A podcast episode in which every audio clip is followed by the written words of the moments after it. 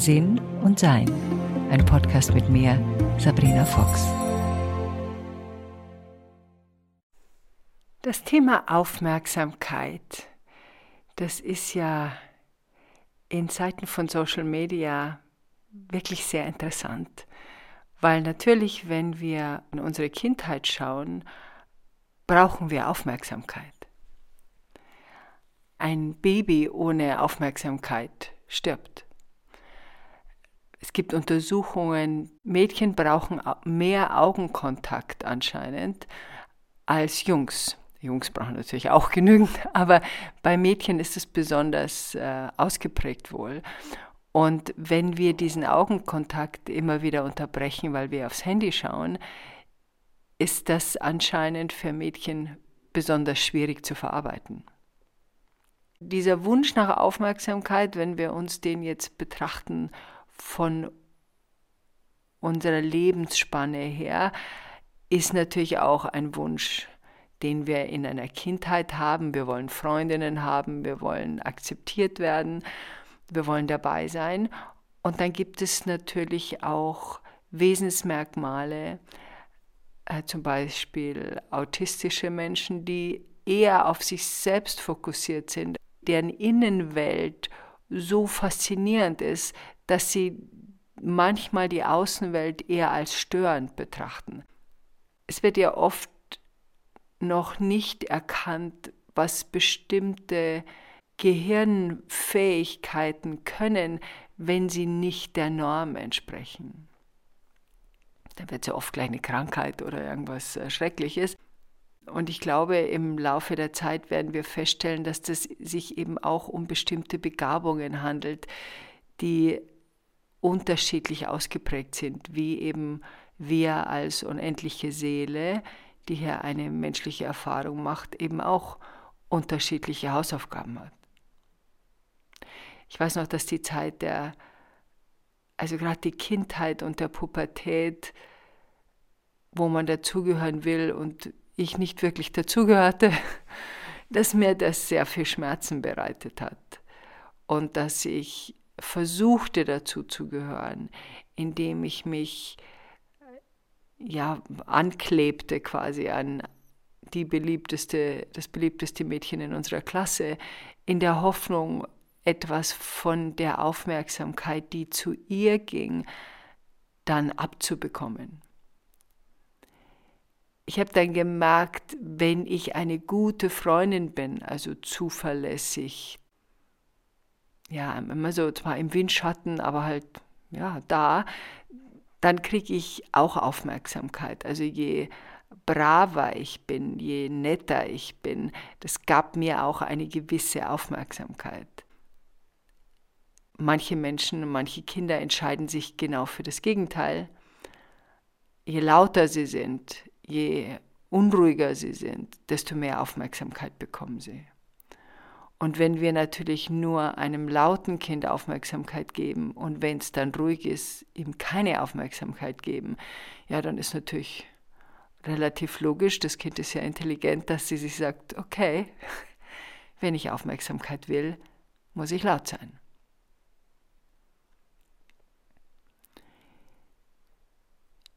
Gerade die Pubertät ist ja auch ein Teil, wo wir unbedingt dazugehören wollen und wo die Vorstellung der Zukunft noch nicht ausgeprägt ist. Also sprich, Ursache und Wirkung ist noch nicht besonders ausgeprägt. In der Pubertät fällt auch ziemlich weg das Mitgefühl für andere. Das kommt dann wieder. Aber es gibt so bestimmte Dinge, die das Gehirn in ihrer Entwicklung dann macht, die uns ja, durchschleudert.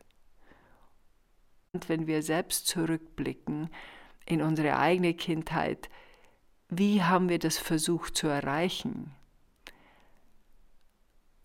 Haben wir das so versucht, dass wir ganz still sind, damit man ja, uns nicht rausschmeißt aus der Gemeinschaft, weil die Gefahr, eine eigene Meinung zu haben oder aufzufallen, ja immer auch die Gefahr ist, dass sich jemand gegen uns wendet.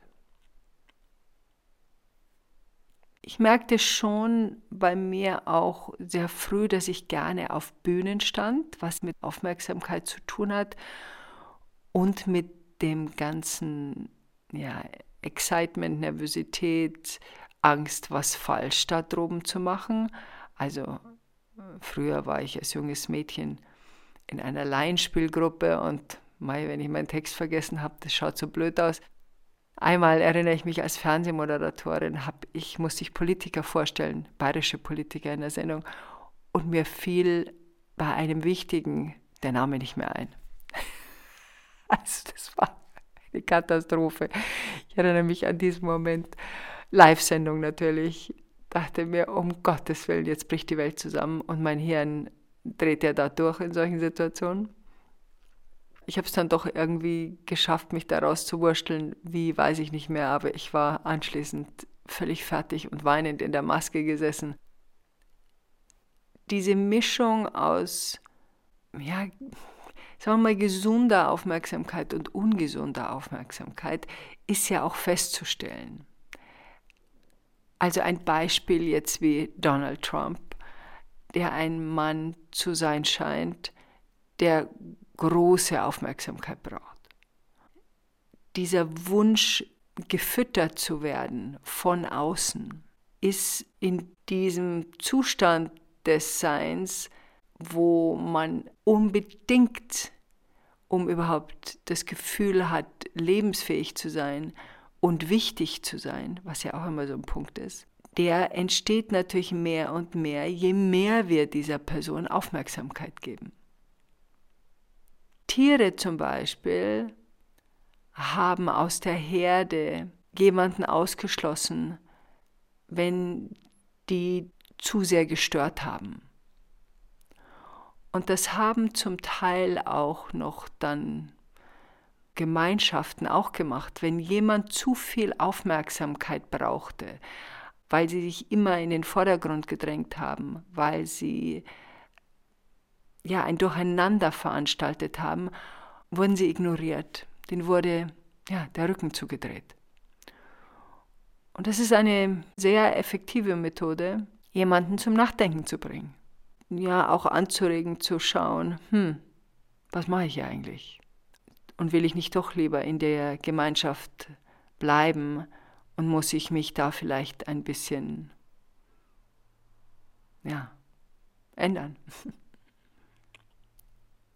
Ich weiß noch, wie Trump abgewählt wurde, wie kurz danach in der Süddeutschen Zeitung, glaube ich, ein vier Seiten Artikel nochmal über ihn stand, was er jetzt tut, was er jetzt macht, wo er jetzt ist.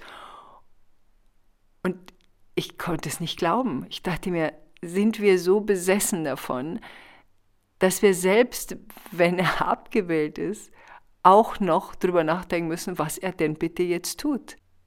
Wir füttern ja ein Wesen, das so viel Aufmerksamkeit braucht, wieder mit Aufmerksamkeit. Also das ist energetisch ja nicht eine Einbahnstraße. Und da liegt es schon auch an uns selbst, wem oder was wir unsere Aufmerksamkeit schenken. Und ob wir unsere Aufmerksamkeit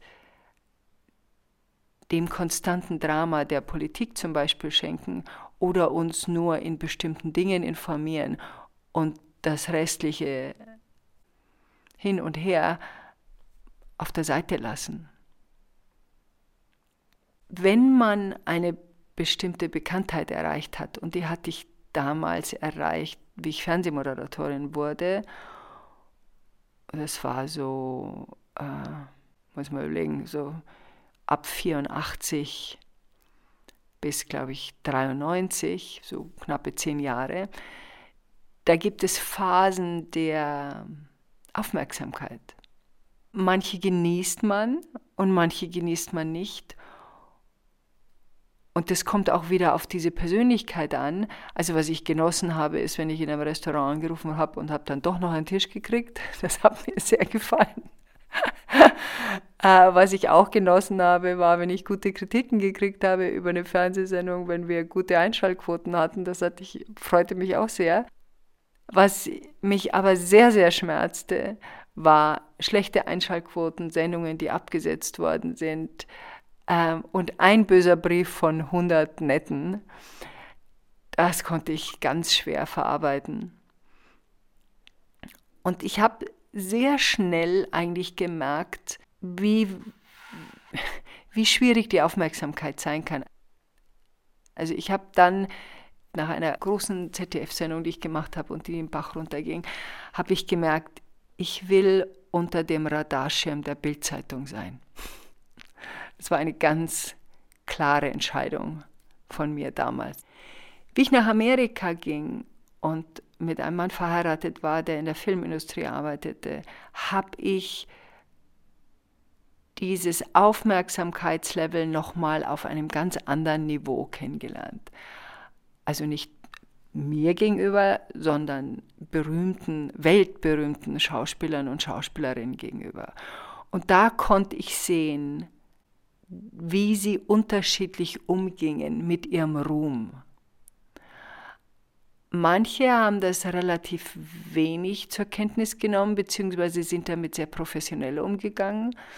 Und manche hingegen, und es war sehr interessant zu sehen, brauchten dieses gefüttert werden. Mit manchen habe ich mich auch gestritten. äh, ich habe mich mal mit Clint Eastwood über Gun Control gestritten, an einem Tisch mit acht Leuten, wo irgendwie sechs davon erstarrt waren, dass sich jemand überhaupt traut, ihm zu widersprechen, weil das war völlig, das macht man einfach nicht. Und das hab, ist mir auch aufgefallen, dass bestimmte Leute einen Status bekommen haben, wo es keinen Widerstand mehr gibt. Es wird über jeden Kommentar, oh, es regnet heute, wird dann gelacht. Ah ja, stimmt. Das ist ja, ja, also du hast so recht, wo man daneben steht und denkt, Hä? Und da kann man natürlich dann begreifen, dass bei jemandem, der konstant diese Aufmerksamkeit bekommt, diese übertriebene Wertschätzung, diese Bewunderung, dieses Anbeten fast, kann man schon sagen, diesen Menschen auf so einen Sockel stellt, dass der da nur gesund da bleiben kann, wenn er in sich selbst ganz klar erkennt, was hier passiert. Und es passiert eben nicht immer. Ich glaube, je jünger du solche Aufmerksamkeit bekommst, desto schwieriger wird es, damit umzugehen. Und je älter du bist, ja, desto wahrscheinlich entspannter gehst du damit um. Natürlich ist es auch immer eine eigene Entscheidung der, des sich Anschauens. Wo, wo kommen meine Freunde her? Bin ich umgeben von Leuten, die mich alle super toll finden und die aufgrund meines Statuses ja ebenfalls ein tolles Leben haben. Also im Umfeld sie mitschwingen. Das konnte ich in den Staaten besonders gut beobachten. Wer sehr entspannt war damit und wer ja, damit noch seine Lernprozesse hatte. Als ich anfing, spirituelle Bücher zu schreiben, also das erste hat, glaube ich, glaube ich, zehn Leute gekauft, endlich aufgewacht, also ich übertreibe nur ganz wenig. Und das zweite Buch, Wir Engel uns lieben, hat sich, ähm, glaube ich, über eine halbe Million Mal verkauft. Und da kam ich plötzlich in einen Zustand, der ganz interessant war, weil ich lebte in den Staaten und wenn ich hier in Deutschland auf Tour war oder Workshops gegeben habe, war das immer nur eine bestimmte Zeit. Also hier gab es dann eine große Aufmerksamkeit. Es gab natürlich eine zweischneidige Aufmerksamkeit. Die eine Aufmerksamkeit ist, ah, endlich schreibt jemand drüber. Und die andere Aufmerksamkeit war, die spinnt. Und das ist eine sehr praktische Balance, um nicht durchzudrehen. Und mein Vorteil war, ich lebte in den Staaten, wo mich niemand kannte. Ich hatte so eine schöne Balance zwischen hier eine gewisse Art von Aufmerksamkeit und drüben eben nur meine normale Aufmerksamkeit als Sabrina, Mama von Julia und ja, meinem Freundeskreis.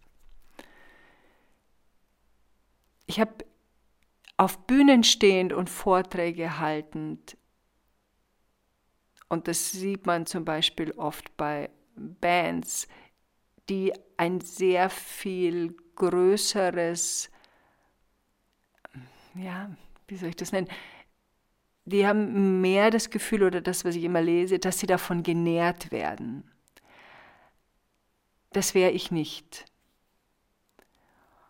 Also ich gehe auf eine Bühne und bin da auch gerne und freue mich, Leute zu sehen. Freue mich natürlich auch, wenn viele Leute kommen, ganz klar. Aber es ist nicht etwas, wo, was ich brauche, um mich zu nähern. Und in dem Höhepunkt meiner als spirituelle Lehrerin oder Vortragende habe ich mich zurückgezogen, weil ich wusste, ich muss jetzt mal schauen, ob ich mich da nicht verliere in dieser Aufmerksamkeit. Ich hatte dann auch ein Buch geschrieben, das hieß ähm, Erleuchtung, Sex und Coca-Cola. Und da habe ich beschrieben, mein Weg, wo ich übertrieben hatte, ja, im Nachhinein fand, dass ich übertrieben habe. Ich bat Freunde, da was reinzuschreiben, wie sie mich damals erlebt haben. Und als dieses Buch rauskam, und damit habe ich mich selbst, das wollte ich so, von diesem Sockel runtergeholt, auf den ich mich plötzlich wiederfand. Und ich hatte das Gefühl, dass meine Leserinnen und Leser damals erwartet haben, dass das nächste Buch darüber geht, wie ich über Wasser gehe. Und das wollte ich nicht. Ich wollte beschreiben, was die Herausforderungen sind auf einem spirituellen Weg, damit andere sie nicht vielleicht gehen müssen. Und dieses Buch habe ich dann umgeändert und die Quintessenz rausgeholt in äh, Stolpersteine auf dem spirituellen Weg, das sich am wenigsten verkauft hat von all meinen Büchern. Und dann habe ich gemerkt, dass die Leute nicht so viel hören wollen von den Herausforderungen, sondern eher dafür hören wollen, was alles klappt, was ich natürlich verstehen kann. Dieser Wechsel von ja, gesunder Aufmerksamkeit zu ungesunder Aufmerksamkeit und uns vielleicht auch mal selber in unserem Leben umzuschauen, wo hole ich mir zu wenig Aufmerksamkeit? Wo traue ich mich nicht, dass ich auffalle? Weil ab und zu wir natürlich auch eine Meinung haben und die ist wichtig, dass die gehört wird. Und manchmal ist es so, dass wir eine Meinung vertreten, die vielleicht andere Leute zu irgendwas animiert, zu dem wir sie nicht animieren wollen. Also Gewalt oder die Welt ist schlecht und die geht jetzt demnächst bald unter. Wenn wir bei der Aufmerksamkeit bleiben, selber zu schauen, brauche ich sie irgendwo? Warum brauche ich sie? Wie kann ich meine Aufmerksamkeit, die ich habe, nützen, um hilfreich zu sein, um zu unterstützen? Wo ist sie nicht gefragt? Wo ist Stille gefragt und Zurückhalten gefragt? Wo nährt sie mich? Und was muss ich lernen, um mich selber zu nähren? Und das ist dann ein Punkt, den wir irgendwann einmal erreichen und manche schon sehr viel früher erreicht haben. Manche sind auch schon damit gekommen, weil das nicht eine ihrer Seelenhausaufgaben ist diese Erkenntnis, dass ja, ich nähere mich aus mir selbst. Als Kinder ist es nicht möglich. Aber wenn wir erwachsen sind, zu sagen, ich nähere mich aus mir selbst, ich weiß, wo mein Kraftzentrum ist, ich bin in der Stille meiner Meditation sowieso mit allem verbunden und verstehe, dass es ein gemeinsames Schwingen ist aber ich hole mir nichts, weil ich es nicht selber habe. Und gleichzeitig zu wissen, dass wir natürlich als Menschen, als soziale Wesen ein Miteinander möchten und brauchen, weil sonst hätten wir uns diesen Planeten nicht aussuchen müssen, um hier ähm, eine Weile zu verbringen. Wie ich da mit meiner Umgebung bin. Und gibt es in meinem Leben jemanden, und das gibt es wahrscheinlich in jedem, es gibt ja so Leute, die kommen zur Tür rein und dann ist der Raum voll die haben eine Ausstrahlung, wo sie alles an Luft brauchen, was da ist. Und das ist dann unsere Herausforderung, auch zu schauen, wie weit lasse ich das zu? Ist das sogar ein Lebenspartner von mir oder eine Lebenspartnerin, wo ich selbst das Gefühl habe, ich kriege keine Luft mehr? Und wie muss ich unser gemeinsames Sein gestalten, dass ich auch noch genügend Platz habe und kann A, ist, muss das mitgeteilt werden, aber ist die andere Person in der Lage, sich runterzufahren von diesem offensichtlichen Wunsch nach großer Aufmerksamkeit? Und man sieht natürlich auch an Social Media, wo es alles um Aufmerksamkeit geht, auch natürlich bei solchen Sachen wie einem Podcast von mir, wo ich mich auch freue, wenn der oft gehört wird, aber ich jetzt nichts Besonderes dazu tue, dass der mehr Werbung kriegt. Weil ich denke mir mal, wenn Leute ihn empfehlen wollen, werden sie schon empfehlen. Und wenn nicht, dann halt nicht. Also da ist eine Entspanntheit natürlich eingetreten. Wenn mein Beruf jetzt davon abhinge, dass ich da, also wie bestimmte Influencer, die sagen, ich muss aber ein bestimmtes Maß erreichen damit mich so und so viele Leute anschauen, damit ich Werbeaufträge bekomme, dann ist da natürlich ein ganz anderer Druck dahinter und ein ganz anderer Push dahinter. Und das ist auch immer die Frage, wo in mir ist dieser Drang nach Aufmerksamkeit? Ist der so, dass der mein ganzes normales Leben nicht mehr stattfinden lässt, weil ich nur noch damit beschäftigt bin oder viel damit beschäftigt bin, wo ich genügend Aufmerksamkeit herkriege. Und wenn wir in uns, selbst auch unsere eigene Aufmerksamkeit geben, was brauche ich, was möchte ich, wo fühle ich mich wohl, was kann ich unterstützend weitergeben, was macht mir Freude, wo bin ich nicht im Moment, wenn wir das alles anschauen und gestalten,